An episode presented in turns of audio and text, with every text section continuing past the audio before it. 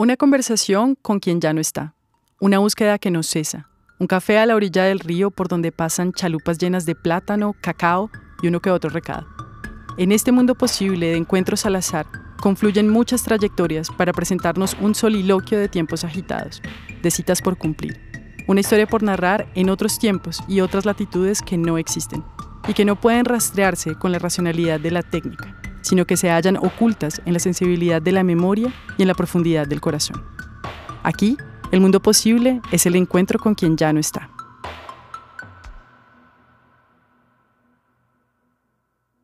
Primera aparición.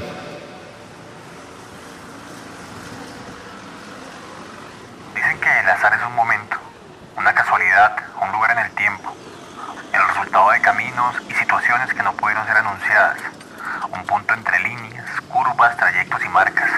En cualquiera de los casos, estoy aquí por el azar de la existencia, sin saber muy bien de qué se trata esto. Sé que soy un extraño que llega a tierra con rostro de extranjero.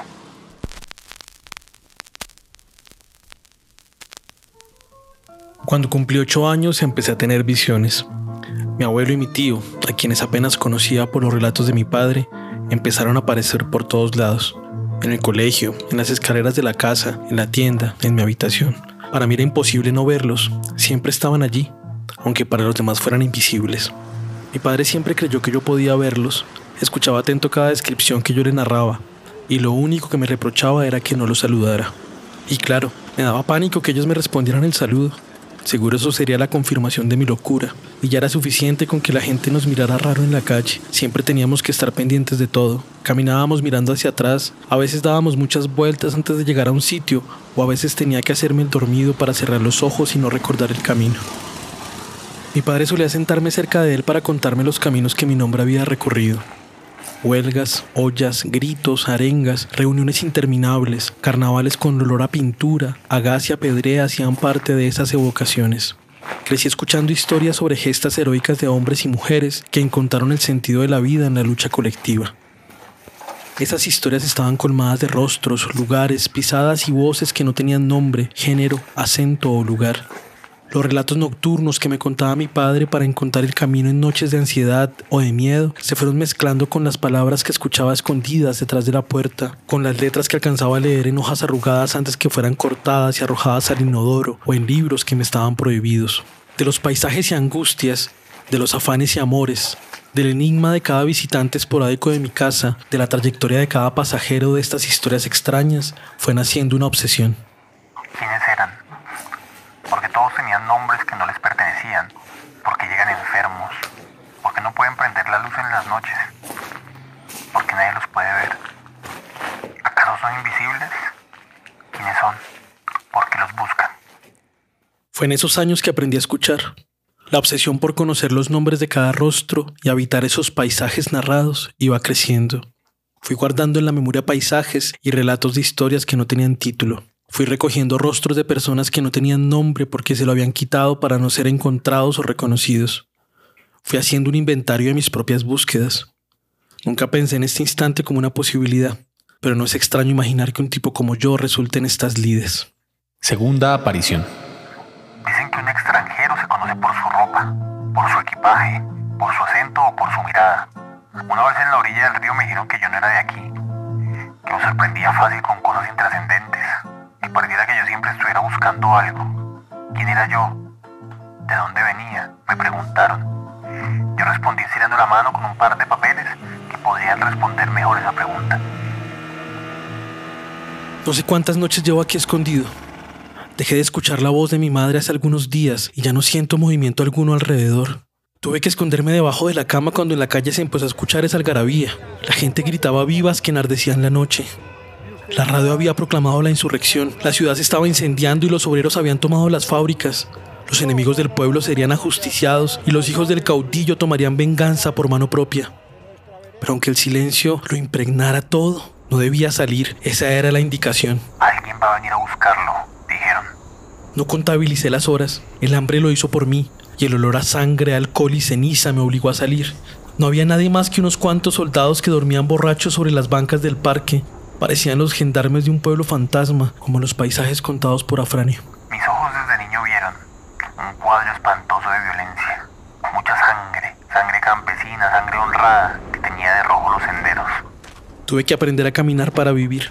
Ya era un muchacho capaz de trabajar cuando empecé este recorrido y por eso las familias que me fui encontrando en el camino me confiaban las labores más pesadas. Conseguir la leña, abrir monte, cargar las ollas, vigilar que nadie nos siguiera y proteger a los más débiles. Para no olvidar de dónde venía me cambié el nombre por el del lugar que me vio nacer. Soy Pablo. Mucho gusto. Vengo de allá arriba, de donde se juntan los dos ríos. Fue en ese camino que le cogí amor a la organización. Durante esos años la única forma de sobrevivir era juntándonos. La vida era lo más importante. Nuestra victoria era permanecer de pie y garantizar que nuestras historias no fueran olvidadas. Por eso nos aferramos tanto a vivir, porque quienes seguían nuestros pasos, quienes habían incendiado nuestras casas y nos habían obligado a caminar sin rumbo, querían vernos morir.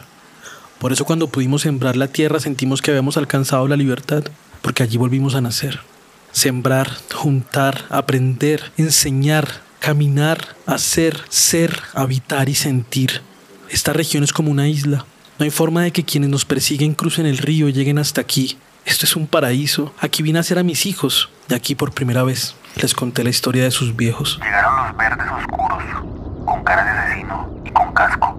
Tuve que decirle a mis hijos que se escondieran debajo de la cama, que no salieran, incluso si el silencio lo impregnaba todo. Y no los volví a ver. No sé dónde están. Las semillas que habíamos sembrado fueron quemadas y al amanecer, estas tierras, las nuestras, labradas con nuestras manos, ya no nos pertenecían. Tuve que volver a caminar y así seguí haciendo un inventario de mis propios caminos. Tercera aparición.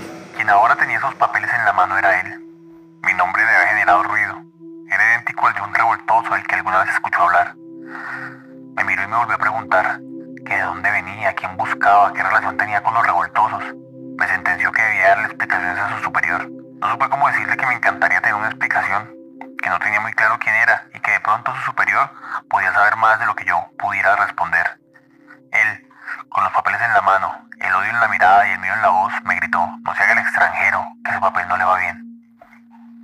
sueño recurrente donde veo pasar muchos pies desconocidos entre el espacio de luz que queda entre el piso y la cobija que se descuelga de la cama. Yo estoy ahí, esperando que alguien venga a buscarme, pero el tiempo se hace eterno y el olor a sangre, ceniza y alcohol me despiertan. He buscado en los archivos, entre cajones viejos y bodegas que parecen basureros. He recorrido los paisajes de las historias de mi infancia e intentado hallar algún rostro conocido. He cerrado los ojos para recordar las canciones y los caminos, pero no logro saber de dónde provienen esas imágenes. ¿A quién le pertenecen esas historias? ¿Por qué siempre vuelven a mí esas imágenes? ¿Dónde puedo encontrar esos sonidos y esas voces? Parece que todo ese inventario de búsquedas fuera otra visión, que esos visitantes y esos pasajeros nunca existieron y que las historias de mi padre eran solamente ficción.